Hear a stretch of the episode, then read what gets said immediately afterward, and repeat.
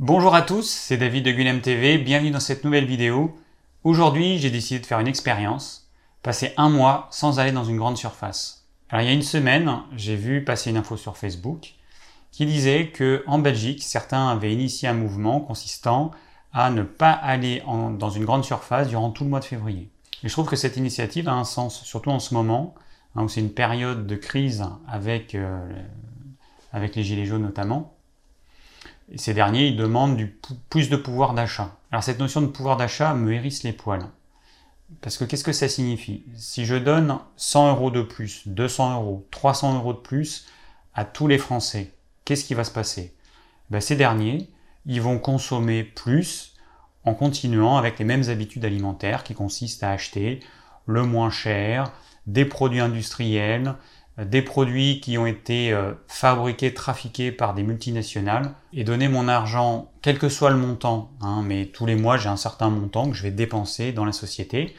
Donc donner cet argent aux multinationales, est-ce que c'est la bonne chose à faire? Est-ce que donner mon argent à des sociétés qui sont là uniquement pour faire du profit, qui polluent la terre, qui exploitent les hommes, qui maltraitent les animaux, est-ce que c'est ça que je veux vraiment? Parce qu'en faisant ça, ben, j'encourage ces sociétés à continuer. Je leur dis prenez mon argent et continuez à polluer encore un peu plus la terre pour que moi et mes enfants, on soit encore plus malades. Exploitez encore les animaux comme vous le faites, ou alors utilisez, euh, continuez à utiliser les humains comme des esclaves. Voilà, en fait, c'est ça que je, que je fais en donnant mon argent à ces sociétés. Alors le but de cette initiative, c'est pas juste d'embêter les grandes surfaces pendant quelques jours. Hein, le but, c'est de lutter contre un système qui est à bout de souffle, parce que les grandes surfaces font partie du problème. C'est le dernier maillon de la chaîne de consommation qui se résume ainsi. Agriculture intensive, élevage intensif, pollution de l'air, de l'eau, des sols, de la nourriture, exploitation des hommes, exploitation animale et au final, concentration des richesses. il faut comprendre une chose, quand on gagne 5 000 euros, 10 000 euros, 15 000 euros, on n'est pas riche, loin de là, mais on va consommer comme tout un chacun. La seule différence, c'est que on va peut-être acheter des produits euh, plus chers, mais on va réinjecter l'argent qu'on gagne dans la société. Mais ceux qui gagnent 100 000 euros par mois, 1 million d'euros par mois, qu'est-ce qu'ils vont faire de leur argent? Alors au début, bah, ils vont acheter plein de choses. Ils vont s'acheter des maisons, des voitures, un yacht. Puis quand ils auront acheté euh, trois maisons, 10 voitures, un yacht et je ne sais quoi, qu'est-ce qu'ils vont faire de leur argent? Eh ben, ils vont le faire travailler, ils vont le mettre au, coffre. Cet argent, ben, il va moisir et il ne participera pas à la construction de la société. Et il faut avoir conscience que ce sont ces 1% de personnes les plus riches qui ne participent pas à l'économie de la société, qui ne paient quasiment pas d'impôts et qui sont, eux, les vrais parasites. Ces véritables sensus extraient l'argent de la société et ne le réinvestissent pas, hein, comme on pourrait le faire en, en aidant des associations, en aidant à la création d'entreprises, etc c'est vraiment de l'argent qui est retiré du système. Alors ce qui est amusant, enfin, façon de parler, c'est de voir que les ultra riches disent que le problème, ça vient du dessous des riches, que les riches ils disent non, non, c'est pas nous, le problème, il vient de la classe en dessous, là, les petits bourgeois, euh, c'est eux le problème, que les bourgeois, eux, ils disent non, non, c'est pas nous, c'est la classe moyenne, regardez en dessous, c'est eux le problème. Et puis la classe moyenne, elle dit non, non, c'est pas nous, mais allez voir les pauvres, c'est eux là qui touchent toutes ces aides sociales, c'est eux le problème. Et on oublie juste un truc, c'est qu'entre la fraude fiscale, à, à peu près 80 à 100 milliards d'euros, et les aides qui ont été généreusement données euh, par Macron aux plus riches, eh ben, ça fait un total d'à peu près 150 milliards d'euros qui sont perdus pour notre pays. C'est colossal. Et si on compare ça aux prestations sociales qui ont été versées par la CAF en 2017, qui s'élève à peu près à 73 milliards d'euros, eh ben on se rend compte que le problème n'est pas où on aurait tendance à croire. C'est un petit peu comme un prestidigitateur qui a tendance à nous faire pointer le regard à un endroit précis pour qu'on ne voit pas un petit peu le tour de passe-passe qu'il va faire. Bah là voilà, c'est ce qu'on fait en fait, c'est que les riches, les riches, les ultra riches, tout ça, eux, ils nous font voir dans une direction pour que surtout pas on regarde là où se trouve réellement le problème. Parce que les gens, ils vont parler par exemple du RSA. Le RSA, en 2017, il a coûté 11 milliards d'euros à la France. 11, enfin, coûté entre guillemets. 11 milliards d'euros par rapport aux 150 milliards. Mais c'est rien du tout. Et il ne faut pas oublier une chose, c'est que ces 11 milliards, ils sont réinjectés dans la société. C'est-à-dire que quand vous donnez 500 euros à une personne pour qu'elle puisse survivre, et eh ben cet argent, elle va l'utiliser pour se nourrir, etc. Donc elle le réinjecte dans la société. En revanche, toutes ces niches fiscales toutes ces défiscalisations qui sont données aux riches, c'est pas du tout de l'argent qui est réinjecté dans la société, c'est de l'argent qui est extrait et qui est mis à l'étranger, ailleurs. Et cet argent, l'État, et donc les Français, nous, on n'en verra jamais la couleur. Donc je le répète, les riches, c'est vraiment la cause du problème. Hein, et les pauvres, bah, eux, ils font quoi? Ils font que survivre. Et on tape systématiquement sur les pauvres parce que c'est le plus facile et puis parce qu'on se laisse embobiner par tout ce qu'on entend dans les médias, par euh, tout ce qui est euh, divulgué dans la presse notamment et qui est euh, une presse qui est payée notamment par les riches puisque aujourd'hui il y a certains milliardaires qui, qui ont acheté certains groupes de presse. Alors je le répète, si l'État donne entre guillemets 1000 euros à une famille sous forme de prestations sociales, ces 1000 euros, ben, ils vont être utilisés pour faire les courses, hein, pour acheter à manger, pour acheter des vêtements euh, pour les enfants, pour euh, faire le plein d'essence de la voiture, pour payer les transports en commun, pour payer le loyer, bon, etc., etc. Donc la totalité de ces 1000 euros va être réinjectée dans la société. Quand la personne va faire ses, cours chez un commerçant, ben, le commerçant, lui, va payer la TVA qui va reverser à l'État, des charges patronales, il va payer euh, de l'impôt, et tout ça, ça va être renvoyé à l'État. Et puis ces commerçants, ils vont faire des bénéfices, ils vont gagner de l'argent sur l'argent sur ces 1000 euros qu'ils ont reçus. Ils vont gagner de l'argent, ils vont faire des bénéfices et eux aussi, ils vont consommer. Hein, ils vont acheter d'autres produits et ils vont consommer. Et en fait, cet argent ne fait que circuler. On l'a envoyé à une famille pauvre entre guillemets, enfin pauvre ou pas pauvre, hein, ça peut être la classe moyenne, bon peu importe, mais cet argent a été envoyé à quelqu'un et cette personne va le réinjecter dans la société, et puis ça va faire une boucle comme ça, et l'argent, il reste dans le système. Donc faut arrêter de croire que cet argent, hein, quand on donne des prestations sociales, cet argent il est perdu, il disparaît. Non, cet argent ne fait que circuler. Alors ce système, il fonctionne uniquement si tout le monde respecte la règle du jeu. Si je vais faire mes courses dans une grande surface et que cette grande surface, eh ben, elle va utiliser des magouilles, hein, des, des magouilles qui sont souvent légales, des magouilles pour ne pas avoir à payer ses impôts, pour euh, créer des filiales euh, dans je sais pas quel pays, et donc ces filiales vont déclarer euh, certains revenus, et dans, ces pays, il n'y a pas d'impôts. Bon, au final, ces sociétés, elles payent quasiment pas d'impôts. Et du coup, là, l'argent, eh ben, il est extrait du système. C'est-à-dire que je donne 1000 euros à une multinationale, et ces 1000 euros, au lieu d'en donner la majeure partie à l'État sous forme d'impôts, de taxes, etc., eh ben, va trouver le moyen d'extraire ce qu'elle aurait dû donner à l'État et puis de le mettre ailleurs. Et on voit bien que ce système, s'il perdure, eh ben, la richesse, va s'épuiser petit à petit. C'est que les riches, on sait que les riches deviennent de plus en plus riches. Les ultra riches deviennent de plus en plus riches. Ça veut dire quoi? Ça veut dire qu'ils continuent à extraire de l'argent du système, comme, comme le ferait un vampire. En fait, ces ultra riches vampirisent la société, et ils nous font croire que ce sont les pauvres les responsables. C'est quand même incroyable. Les pauvres, ce sont les esclaves des riches, et les riches font croire à tout le monde que c'est les pauvres les coupables. Est-ce normal, par exemple, que la famille Mullier, hein, qui détient notamment euh, Auchan, Decathlon, Leroy Merlin, Flunch, hein, etc., cette famille, donc aujourd'hui il y a à peu près 600 membres, elle pèse 38 milliards d'euros et ils ne payent quasiment pas d'impôts. On peut prendre l'exemple de Patrick Mullier, qui est un exilé fiscal en Belgique, sur des revenus d'un milliard d'euros, j'ai bien dit un milliard d'euros, il a payé 135 euros. Pas 135 000, pas 135 millions, 135 euros. Ça veut dire que n'importe quelle personne en France avec un petit salaire qui paye des impôts va payer plus que lui qui a gagné 1 milliard en 2017. Il n'y a pas un problème? Donc moi aujourd'hui, je fais le choix de faire vivre les petits plutôt que les gros. Alors ce mois sans grande surface, on pourrait voir ça comme quelque chose d'idéologique, mais pas du tout. C'est une manière de faire le point sur nos habitudes de consommation. Et on va voir de cette façon ce qui va nous manquer ou pas. Parce que peut-être que finalement, bah, il n'y a rien qui va nous manquer. Et en choisissant bien ce qu'on achète, eh ben, on va consommer mieux. On va cesser d'acheter certains produits, on va consommer d'autres produits qu'on juge euh, importants. Et surtout, le but, c'est de se rendre compte que finalement, on ne va pas dépenser plus. On a un budget qui est alloué hein, pour euh, euh, nos courses courantes, la consommation, les produits d'hygiène, les produits d'entretien, etc. On a un certain budget tous les mois.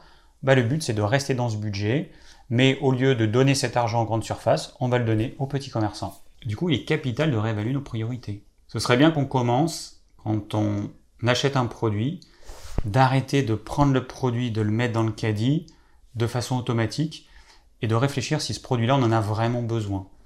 Est-ce qu'on a besoin, par exemple, de manger deux ou trois desserts? Parce qu'il y a des familles qui vont manger deux ou trois desserts, qui vont manger euh, telle crème dessert, un yaourt comme ça, euh, un gâteau. Il y a des personnes qui mangent trois desserts à la fin du repas. Est-ce qu'on a vraiment besoin de manger trois desserts? Déjà, moi, je considère que le dessert, c'est quelque chose qui devrait être supprimé. Bon, on peut se limiter à quelques oléagineux, à un petit peu de chocolat noir, c'est tout. Mais il y a quand même des personnes qui, euh, n'ont pas de limite. Ben, ces personnes, elles devraient un petit peu prendre conscience de ce qu'elles font, tout simplement, et puis de voir si c'est vraiment utile, si ça les rend vraiment plus heureuses, si ça leur fait du bien physiquement. Il faut juste mettre un petit peu de conscience dans tout ça. Alors après, il y a des gens qui vont dire, ben moi j'ai pas les moyens d'acheter euh, d'acheter dans un magasin bio. On n'est pas obligé d'acheter dans un magasin bio. Moi, c'est ce que je conseille. Enfin, je conseille d'acheter des produits bio. Mais très sincèrement, si j'ai le choix entre acheter dans un magasin bio des produits qui viennent de je sais pas où et d'aller sur mon marché paysan et d'acheter des produits dans ce qu'on appelle l'agriculture raisonnée et d'acheter des produits locaux qui sont faits par quelqu'un qui bosse je sais pas combien d'heures par jour, qui est tous les jours dans les champs, qui vend, enfin qui est du vent, qui pleuve, qui fasse chaud, qui fasse froid, il est dans ses champs, il bosse, mais moi je préfère donner mon argent à cette personne-là qui vit à 10 ou 20 km de chez moi. Et puis en faisant ça, ben, on se rend compte que finalement, euh, les produits, ils sont moins chers. Ils sont forcément moins chers si vous achetez vos produits auprès d'un producteur que si vous allez dans une grande surface qui se fait en plus une marge. Alors après, si on va dans les euh, hard discounters, parce que j'ai une discussion avec des amis qui m'ont dit, bah non, moi je vais chez, euh, je vais à Lidl et bah, on trouve des fruits et des légumes à moins d'un euro. Forcément, on trouvera toujours moins cher, mais bon, après, il faut voir la qualité des produits. Enfin, il faut avoir conscience que ces produits-là, c'est ce qui va nous faire nous. Hein, euh, les molécules qui sont contenues, les briques élémentaires qu'il y a dans ces aliments, c'est ce qui va me construire. Et est-ce que vraiment je veux me construire à partir de choses qui doivent être euh, de qualité aussi médiocre? Le problème, c'est qu'on trouve des trucs à un prix tellement bas que c'est absolument pas normal. C'est pas normal que ce soit aussi bas. Quand on voit le travail que ça demande, c'est pas normal.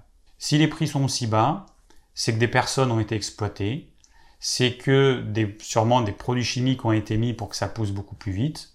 Puis même quand on va dans des, dans des hard discounters comme Lidl, Aldi, euh, je sais pas quoi, eh ben, les employés eux-mêmes sont exploités. Bon, il y a des, émissions qui ont, qui ont parlé de ça il y a, je sais plus, il y a deux ans. Les employés eux-mêmes sont exploités. Donc en fait, on incite ces sociétés-là à continuer à exploiter euh, des personnes qui pourraient être nous. Moi, ce que je dis toujours, c'est que je préfère que les gens aillent acheter leurs fruits et légumes à un revendeur, même sur un marché, parce que sur un marché, on trouve de tout. Sur un marché, on trouve des revendeurs, ils achètent à des, grossistes et ils revendent, ils produisent rien. Puis vous avez des producteurs, on voit vraiment la différence. Hein. Quand vous allez à un stand hein, où il y a des bananes, des oranges, des salades, des, euh, des courgettes, euh, des brocolis, enfin des légumes complètement hors saison. Et quand vous allez sur un stand chez un producteur, où à ce moment-là vous aurez que des légumes de la saison et du coup vous aurez forcément pas tout. Bon voilà, c'est comme ça qu'on voit tout de suite la différence.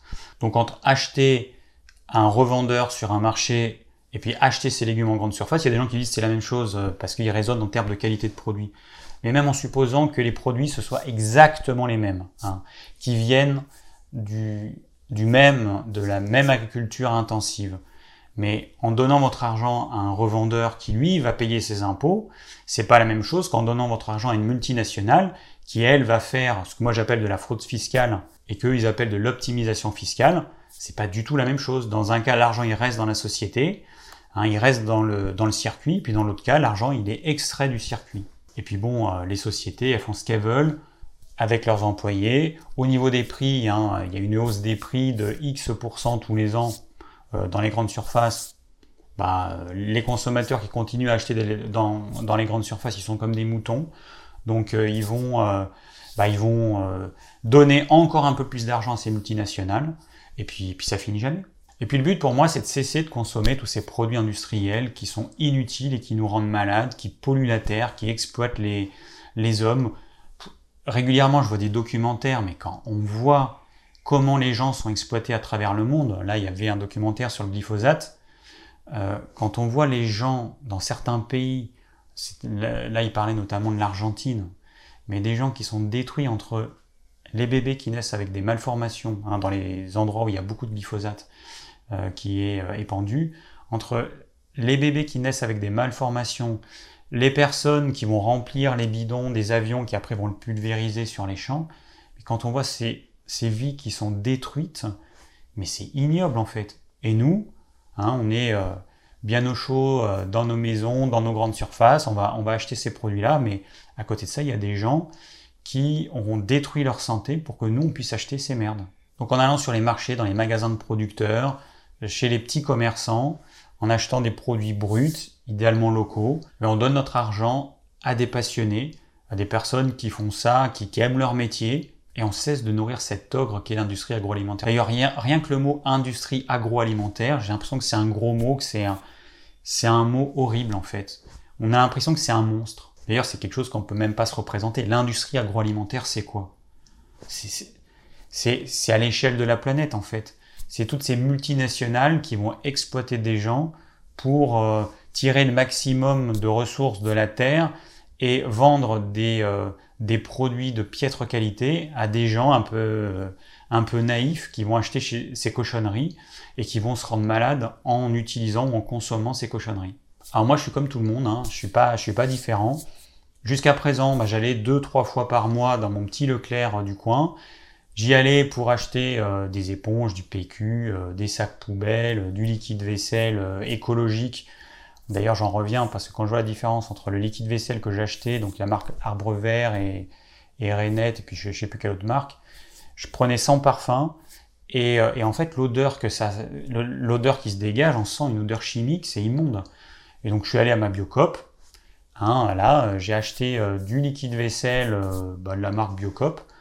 Et ça n'a rien à voir, ça n'a rien à voir. Et en plus, il dégraisse mieux. Donc pour économiser quelques centimes dans la grande surface, bah, j'ai un produit qui sûrement me, me pollue, parce que ces émanations toxiques, quand je fais la vaisselle, je vais les inhaler. Il dégraisse moins, donc j'en mets plus. Donc au final, je suis même pas sûr que j'y gagne quoi que ce soit. Et puis ça va polluer la terre en fait. Et puis je donne toujours mon argent à des grosses sociétés. Voilà, donc j'étais rentré, hein, je rentre à Leclerc ou à Auchan ou à Intermarché ou je sais pas où. Je rentre pour acheter euh, quelques trucs de nécessité, parce que bon, j'achète quand même tous mes légumes sur le marché, mon poisson normalement sur le marché, mais des fois j'achète quand même à Leclerc, parce qu'ils ont un rayon euh, poissonnerie. Et puis bah, je me laisse tenter, il y a des promos, il y a des trucs, moi j'achète, euh, c'est macro, sardines, hareng, c'est vraiment échinchard. C'est la majeure partie de ce que je mange en termes de poissons, des poissons sauvages, des petits poissons qui sont pas en voie de disparition. Et, euh, et, du coup, bah voilà, je me laisse tenter, ou alors je vais acheter un poulet label rouge, alors que je pourrais, bon, enfin, là je le fais plus parce que moi j'ai mes propres poulets, mais avant euh, je faisais ça, euh, alors que j'aurais pu l'acheter sur le marché en fait, mais je me laisse tenter. Je vais acheter du beurre bio, alors que je peux l'acheter au magasin bio, je vais acheter, je sais pas moi, des noisettes bio, pareil, je peux l'acheter à mon magasin bio. Par exemple, j'ai vu à Leclerc, les noisettes bio, c'est 15 euros le kilo. J'ai vu à ma Biocop, c'est 17 euros le kilo. Franchement, pour 2 euros d'écart, est-ce que ça vaut vraiment le coup de faire en sorte que je, donne mon argent à cette grosse société qu'est Leclerc? Ben moi, je pense pas. Moi, je pense que ça vaut vraiment pas le coup et que si je regarde sur une année ma consommation de noisettes, ben, j'aurais peut-être dépensé quelques dizaines d'euros en plus mais ces quelques dizaines d'euros en plus que j'aurais donné à la Biocop, hein, c'est des gérants, c'est des commerçants euh, qui gèrent le magasin, bah eux après ils vont consommer, et puis l'argent, toujours encore une fois, il reste dans le circuit. Eux ils vont payer des impôts, ils vont payer d'ailleurs, ils vont payer beaucoup de charges, beaucoup de charges, alors que euh, ces grosses sociétés, comparativement à leurs bénéfices, elles en payent euh, très très peu. Et, et voilà, donc j'ai décidé, je préfère dépenser 17 euros le kilo pour des noisettes bio en Biocop plutôt que 15 euros à Leclerc. Maintenant, c'est décidé. Alors, un mois sans grande surface, ça nous renvoie aussi au lien qu'on a avec notre alimentation. Et ça, les grandes surfaces, elles l'ont bien compris. Hein, en nous proposant, enfin, les grandes surfaces, c'est l'industrie agroalimentaire en général, en nous proposant des produits euh, salés, sucrés, gras, bourrés d'additifs chimiques, avec des exhausteurs de goût. Voilà, des, en fait, des choses qui vont nous rendre complètement addicts. Du coup, on va manger que par plaisir et pas du tout pour nourrir son corps, ce qui est quand même le comble. Notre corps, c'est notre véhicule. On a besoin de le nourrir pour être en bonne santé, pour pouvoir s'épanouir, eh ben non, on y met de la merde. Hein, dans notre voiture, jusqu'à preuve du contraire, on fait attention à ce qu'on met. Si on a une voiture à essence, on va pas y mettre du gasoil et inversement. Pour notre corps, on s'en fiche complètement. On considère, d'ailleurs, il y a plein de gens qui considèrent que l'alimentation, ça n'a aucune importance en termes de santé. Enfin, n'importe quelle personne sensée est obligée, à mon sens, de se dire que ce qu'on ingère, ce qui rentre dans notre corps, ça va forcément influer sur notre santé. Enfin, c'est logique. On n'a pas besoin de dépenser des millions et des millions d'euros en études pour nous dire que si on mange de la merde, on va être malade, et que si on mange des bons produits, on sera en bonne santé. Enfin, c'est évident. Et les grandes surfaces, pour ça, elles ont, joué un super rôle en nous éduquant pour euh, nous faire consommer les aliments qui nous font plaisir plutôt que les aliments qui nous font du bien. Ou alors, ce qu'ils ont fait aussi, hein, les industriels, c'est qu'ils prennent des aliments qui sont très mauvais pour notre santé et ils nous font croire que ces aliments sont bons pour notre santé. Alors là-dedans, hein, de toute façon, il y a tous les produits, hein, mais si on prend les produits pour enfants, les, euh, biscuits, les, les, ce qu'ils appellent les céréales pour petit déjeuner, qui ne sont pas des céréales, ce sont des bonbons pour petit déjeuner. Euh, tous ces produits-là, hein, on met une étiquette santé par-dessus, alors que c'est vraiment les pires cochonneries qui existent. Et moi, dans ce cas-là, ce qui m'agace à un point, c'est tous ces parents qui, quand on leur pose la question, mais vous savez ce qui contient ces produits, qui disent non, moi ça m'intéresse pas, je regarde pas la composition. Ça, c'est un truc je, ne vois pas comment on peut avoir des enfants et consciemment euh, leur donner n'importe quoi. C'est pour moi c'est un non-sens. Je pense que l'homme du paléolithique, il était quand même pas aussi abruti et que avant de donner une baie qu'il connaissait pas à son enfant, ben, il testait pour vérifier si c'était du poison ou pas. Eh ben nous aujourd'hui on fait pas ça. Nous en fait il y a du poison dans une partie des aliments qu'on donne à nos enfants. Ça nous pose aucun problème. Et on va croire naïvement ce qui a marqué sur les étiquettes, parce qu'il y a marqué sur les étiquettes que c'est enrichi en machin, que c'est bon pour la croissance et tout. Voilà, ça c'est un truc marketing. Hein. Ce qui a marqué sur l'étiquette, le consommateur le croit. Même si c'est des conneries, il va le croire. Alors je reviens à notre moi sans grande surface et à la notion de plaisir et notre rapport avec l'alimentation. Ce qui peut se passer, eh ben, c'est qu'on peut se dire, euh, ben mince, si je vais pas faire mes courses dans ma grande surface, comment est-ce que je vais trouver ma cam? Et oui, parce qu'en fait, tous ces aliments, c'est euh, c'est plus des drogues qu'autre chose. C'est des aliments auxquels on est tellement addict que c'est une drogue. Et il y a beaucoup de personnes, je pense, qui vont avoir peur de ne pas trouver un équivalent euh, chez les petits commerçants ou sous forme de produits bruts et qui auront peur de manquer de plaisir, parce que déjà qu'elles se disent que la vie, euh, elle leur apporte déjà pas beaucoup de plaisir. Donc si en plus on leur retire les aliments qui leur procuraient du plaisir, ces personnes-là vont se dire que ça, ça vaut même plus la peine de vivre. Certains pourraient se demander s'ils vont pas être encore plus frustrés, par exemple. Ou alors est-ce qu'une alimentation naturelle va pouvoir assouvir cette recherche du plaisir à travers l'alimentation? Car pour certains, ce besoin, il est quasiment permanent. Alors moi, j'ai pas de réponse toute faite. J'ai juste envie de vous dire, testez et vous verrez bien, et même vous risquez d'être agréablement surpris. Parce que quand on cesse de manger ces produits industriels ultra transformés, qu'on revient à une, alimentation physiologique à base de produits bruts, de saison, locaux, ben on se rend compte que l'addiction disparaît finalement assez rapidement. On a passé des dizaines et des dizaines d'années euh, peut-être à manger ce type de produits ultra transformés, on arrête d'un coup, on mange des produits bruts, alors les premiers jours, forcément, il bah, va falloir s'y faire. Mais on se rend compte que très rapidement, au bout d'une semaine, bah, finalement, le manque, il disparaît. Puis au bout de deux semaines, il disparaît encore plus. Et puis au bout d'un mois, bah, on se rend compte que cette alimentation euh, naturelle et physiologique, eh ben, elle nous comble à un autre niveau, mais elle nous comble. Alors durant ce mois sans grande surface, ce sera justement l'occasion de faire le point sur nos excès de consommation et sur notre gaspillage éventuel qu'on peut faire de façon automatique sans s'en rendre compte, parce qu'on réfléchit pas. Il y a tout un tas de produits qu'on achète parce qu'ils sont pratiques, parce qu'ils sont pas chers. Ça peut être des produits jetables, ça peut être par exemple des lingettes. Franchement, une lingette, c'est un truc qui va très mal se, dégrader, qui contient souvent des produits chimiques. C'est un truc qui est fabriqué alors qu'on peut prendre du, du sopalin. Donc tout ça, ça devrait donc nous faire réfléchir sur, euh, sur ce qu'on gaspille, ce qu'on utilise euh, de façon inutile. On peut mettre par exemple trop de liquide vaisselle quand on fait la vaisselle, trop de lessive pour laver notre linge. Hein, il y a marqué sur le flacon bah, une dose, bah, on en met deux, on en met trois. Ça sert à rien d'en mettre plus, hein. ça va pas mieux laver parce qu'on en met plus. Hein. On met la dose qui permet de laver, ça lave, on en met plus, ça va pas laver plus. Donc euh, il peut y avoir ça, et puis il peut y avoir plein d'autres choses. Moi en fait j'utilise pas tous ces produits-là. Donc c'est vrai que je suis un petit peu accordé pour vous donner des exemples, mais j'imagine qu'il y en a un certain nombre qui vont utiliser ces produits et qui euh, bah, finalement ça sert à rien. Puis surtout ça va coûter cher, ça va vous coûter cher, vous vous rendez pas compte quand vous achetez ces lingettes, ça coûte quand même plus cher d'acheter des lingettes que de prendre du sopalin. Et puis je parle pas des, lingettes qui sont utilisées pour nettoyer les bébés, ça c'est une aberration totale.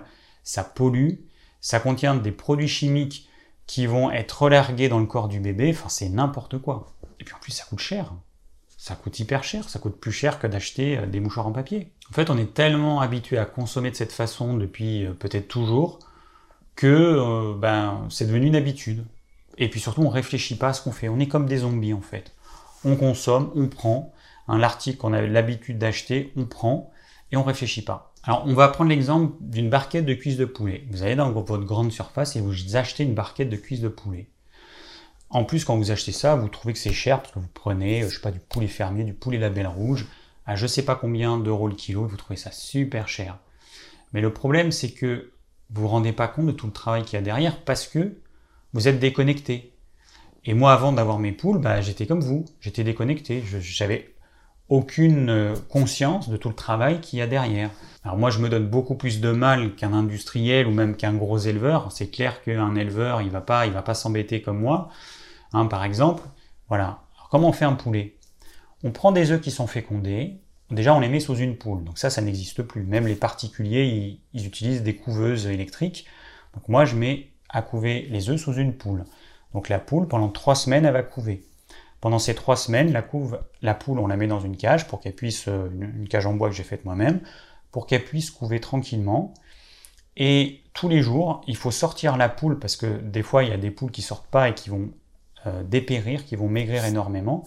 Donc on la sort pendant un certain temps assez court pour pas que les œufs se refroidissent. On lui donne à manger, elle va faire sa petite crotte, et nous on lui donne à manger du blé germé bio, euh, parce que c'est beaucoup plus nutritif, et puis on ne veut pas lui donner des produits industriels faits pour euh, poules qui couvent. Donc, ça demande du travail, parce que le blé, il faut le faire germer, donc il y a, hein, on a des saladiers, et puis on le fait germer en trois jours, donc il y a plusieurs saladiers, donc forcément c'est un petit peu contraignant. Donc pendant trois semaines, elle va couver, on fait ça. Ensuite, il y a les poussins qui naissent. Les poussins, on va leur donner une alimentation spécifique, donc là encore une fois, c'est pas quelque chose d'industriel, c'est un choix. Je préfère donner des choses euh, bah, que j'ai sous la main et puis que je connais. Donc ça va être quoi? Bah, Ça va être les dix premiers jours, ça va être œufs durs. C'est ce qui se faisait avant dans les campagnes, hein, il n'y a rien de nouveau. œufs durs, ensuite du blé germé qu'on a réduit en poudre parce qu'au début ils peuvent pas avaler les grains, c'est trop gros pour eux, ils n'ont pas un gésier qui leur permet d'écraser le grain, il n'est pas encore suffisamment fort, ou alors il faut faire une espèce de bouillie.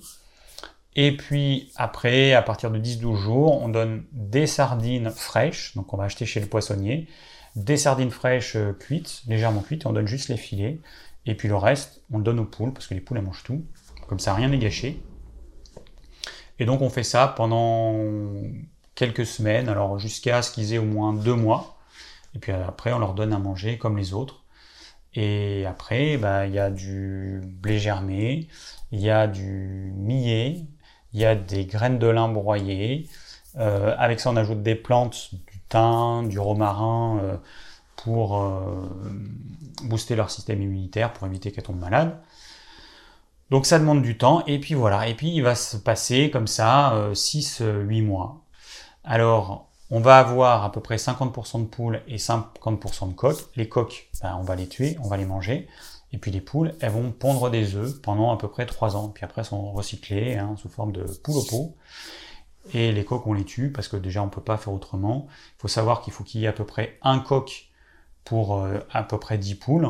Que au-delà, en fait, euh, quand il y a trop de coques, eh ben, ils vont abîmer les poules parce qu'ils vont cocher les poules euh, du matin au soir. Hein, il faut savoir, juste pour l'info, que le testicule d'un coq, c'est aussi gros que le testicule d'un homme. Hein, et pourtant, un coq qui va faire 2 kg, il a un testicule qui est aussi gros. Donc euh, c'est pour dire qu'ils euh, ont du boulot et tout, et du matin au soir, ils vont cocher les poules. Et voilà. Donc du coup, on est obligé de, bah, de, séparer des coques à cause de ça. Bon, après, l'industrie, elle s'embête pas. Hein, elle, trie les poulets et les poules au bout de quelques jours, et puis les poules, ils sont tués, ils sont recyclés, et, puis les poules, elles servent à pondre. Alors donc je continue ma petite histoire. Donc ensuite, nos coques, il faut les tuer.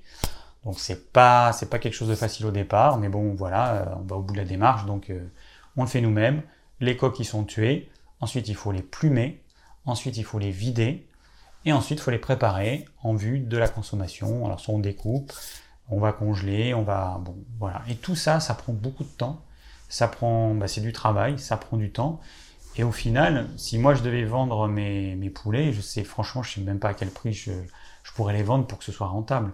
Le seul moyen que ce soit rentable, bah, c'est de faire de la masse. C'est de mettre euh, une grande masse de poulets euh, dans un espace assez réduit et puis de faire en sorte qu'ils ne pas trop pour qu'ils grossissent vite.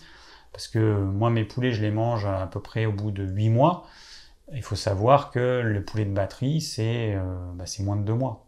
Puis après, c'est pareil, hein, quand on va acheter une des courgettes ou des carottes, on n'imagine pas tout le travail qu'il y a derrière. Bon, moi j'ai un potager, bah, je me rends compte que euh, entre, bah, il faut faire des semis. Alors déjà, il faut avoir préparé la terre, mais bon. Ensuite, euh, il faut faire les semis. Ensuite, il faut repiquer. Ensuite, il faut arroser euh, régulièrement. Il faut pailler. Il faut s'occuper éventuellement des ravageurs. Ensuite, il y a le moment de la récolte. Ensuite, il faut préparer les légumes. Et puis, et puis après, bah, il y a la fin de la saison. Il faut déterrer les plantes qui, euh, qui n'ont pas donné ou qui ont fané. Et puis il faut à nouveau préparer la terre. Et puis voilà, et tout ça, ça demande beaucoup de travail. Quand on achète des carottes à, je sais pas, 2 euros le kilo, on a l'impression que c'est super cher. Bah ouais, mais il y a beaucoup de travail derrière. Alors le but de tout ça, hein, pour moi, c'est pas de, de, vous moraliser ou de dire que vous faites pas bien les choses. Enfin, et puis même, moi, je, je, je m'inclus là-dedans. Hein. Mais c'est simplement de prendre conscience de comment on consomme aujourd'hui. Et la prise de conscience, c'est vraiment le premier point capital ce bilan, on devrait tous le faire. Après, hein, on fait ce qu'on veut de notre argent. Hein. Chacun est libre de faire ce qu'il veut, mais au moins, on aura conscience de comment on consomme. Moi aussi, hein, j'allais en grande surface pour des raisons de praticité ou pour des raisons de prix. J'achetais euh, bah, souvent plus et moins cher. D'ailleurs, ça, me fait penser à un truc. Sur mon marché, mon, fromager, des fois, il avait du fromage qui était déclassé. Par exemple, il pouvait y avoir du Saint-Nectaire qui était un petit peu trop plat. Donc il n'y avait plus l'appellation Saint-Nectaire, il était déclassé, il était vendu moins cher. Et au lieu d'avoir un Saint-Nectaire qui est vendu, je sais pas, 20 euros le kilo, là il était à 12. Et mon réflexe, c'était d'en acheter plus. Au final, j'avais exactement la même note, c'est-à-dire je payais la même quantité d'argent, sauf qu'avant j'en aurais pris un plus petit bout, là j'en prenais un plus gros bout, et au final je me disais mais quand même, finalement ça me coûte cher en fait euh, d'acheter ce fromage pas cher entre guillemets. Bah ouais parce qu'en fait on a le réflexe quand c'est pas cher, d'en consommer plus. Et au final, bah, est-ce que c'est bien pour notre corps de consommer par exemple plus de fromage? Bah, Je pense pas. Ça, ça va être pareil pour tout. Ça va être pareil pour les desserts, ça va être pareil pour tout un tas de produits. Euh, et hein, il y, a eu un peu euh, l'histoire avec le Nutella, où il y a eu je sais plus combien de pourcents de remise, et les gens ils sont rués dessus. C'est complètement débile. Hein. Hein, il y a un industriel qui vend de la merde, il fait une remise sur sa merde, donc ça reste toujours de la merde, et les gens ils vont se ruer pour acheter cette cochonnerie. C'est délirant. Par contre, euh, s'il y a des promos sur les carottes euh, ou sur les betteraves, je pense pas que les gens ils aillent se ruer dessus, même s'il y a 90% de promos. Enfin, ça montre quand même que le monde, il, est, il, va pas, quoi. Il y a quelque chose qui va pas. Ce serait quand même bien si on commençait à acheter au juste prix. Alors, cette notion de prix, elle est importante parce qu'aujourd'hui, on ne connaît pas le véritable prix d'un produit. On nous a tellement habitués à avoir des prix toujours plus bas que Aujourd'hui, le vrai prix, par exemple, d'un kilo de poulet, euh, élevé normalement, c'est quoi? Ben, On ne sait pas. Est-ce que c'est normal, par exemple, qu'un producteur de lait, aujourd'hui, il soit payé moins que son coût de revient?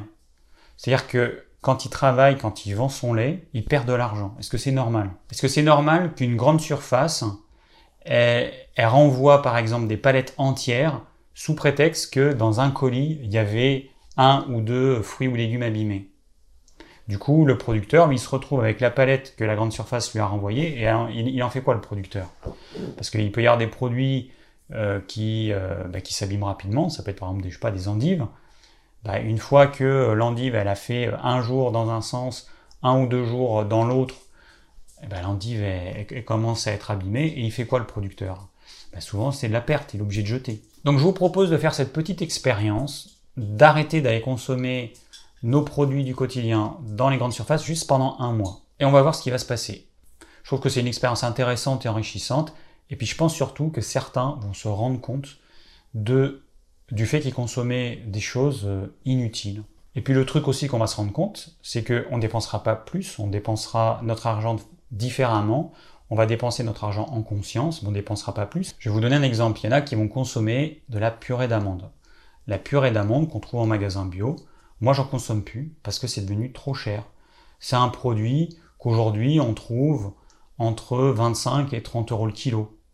Alors c'est des bocaux qui sont plus petits forcément, donc euh, Hein, le bocal de 300 grammes, je sais plus combien il est vendu, mais bon, il va être vendu peut-être 8 euros. Bon, bah, ça fait des produits qui sont hyper chers. Bah, c'est vrai que moi, je consomme plus ça. Je vais consommer de la purée de sésame, qui est beaucoup moins chère. Et, euh, et puis voilà. Et puis du coup, j'ai arrêté de consommer certains produits qui sont chers. Donc, euh, au lieu de dépenser beaucoup d'argent dans un produit qui est finalement pas utile et qui, n'est pas indispensable, eh ben, je préfère utiliser mon argent pour autre chose. Et consommer intelligemment, c'est ça aussi. C'est de demander, est-ce que ce produit-là, il est vraiment nécessaire? Est-ce que j'en ai vraiment besoin? Après, il y a des produits qui sont des produits plaisir, qu'on va quand même acheter pour se faire plaisir. Mais il y a d'autres produits qui sont hyper chers. Et franchement, on n'en a absolument pas besoin. Donc, on passe notre chemin. Puis notre argent, va l'utiliser dans des vrais produits, des bonnes céréales bio, des bonnes légumineuses bio, du bon gras bio, des bons fruits et légumes bio si possible, au moins locaux et puis de saison. Voilà, c'est ça le but. Au final, les grandes surfaces, c'est un petit peu notre dealer qui nous fournit notre drogue. Et c'est uniquement en se sevrant qu'on se rendra compte que en achetant des vrais produits, des produits euh, bruts, des produits locaux, des produits de saison, eh ben, en faisant cela, on va nourrir un cercle vertueux qui va s'auto-alimenter. Et du coup, on aura envie de continuer à acheter ces produits-là parce qu'ils font du bien à notre corps, parce qu'ils nous nourrissent, parce qu'ils sont plus goûteux, parce que ils sont faits par des personnes qu'on voit, des personnes, des, agriculteurs, des petits producteurs, ou alors on va dans un, dans un magasin avec quelqu'un de serviable qui peut nous conseiller. Et ça aussi, ça va nous nourrir. Et c'est uniquement en faisant ça qu'on verra vraiment ce qu'on consomme si on n'est pas soumis à la tentation. Merci d'avoir suivi cette vidéo. J'espère qu'elle vous aura plu et qu'elle vous aura donné l'envie de faire cette expérience, un mois sans grande surface. Je vous rappelle que dans la description de cette vidéo, vous avez tout un tas d'informations, notamment le plan, la liste de toutes mes anciennes vidéos. Pour les personnes qui souhaitent me soutenir, j'ai une page Tipeee dont le lien se trouve dans la description. Et si vous désirez recevoir gratuitement mes conseils pour une alimentation saine, c'est également dans la description. Et je vous dis à très bientôt pour de nouvelles vidéos.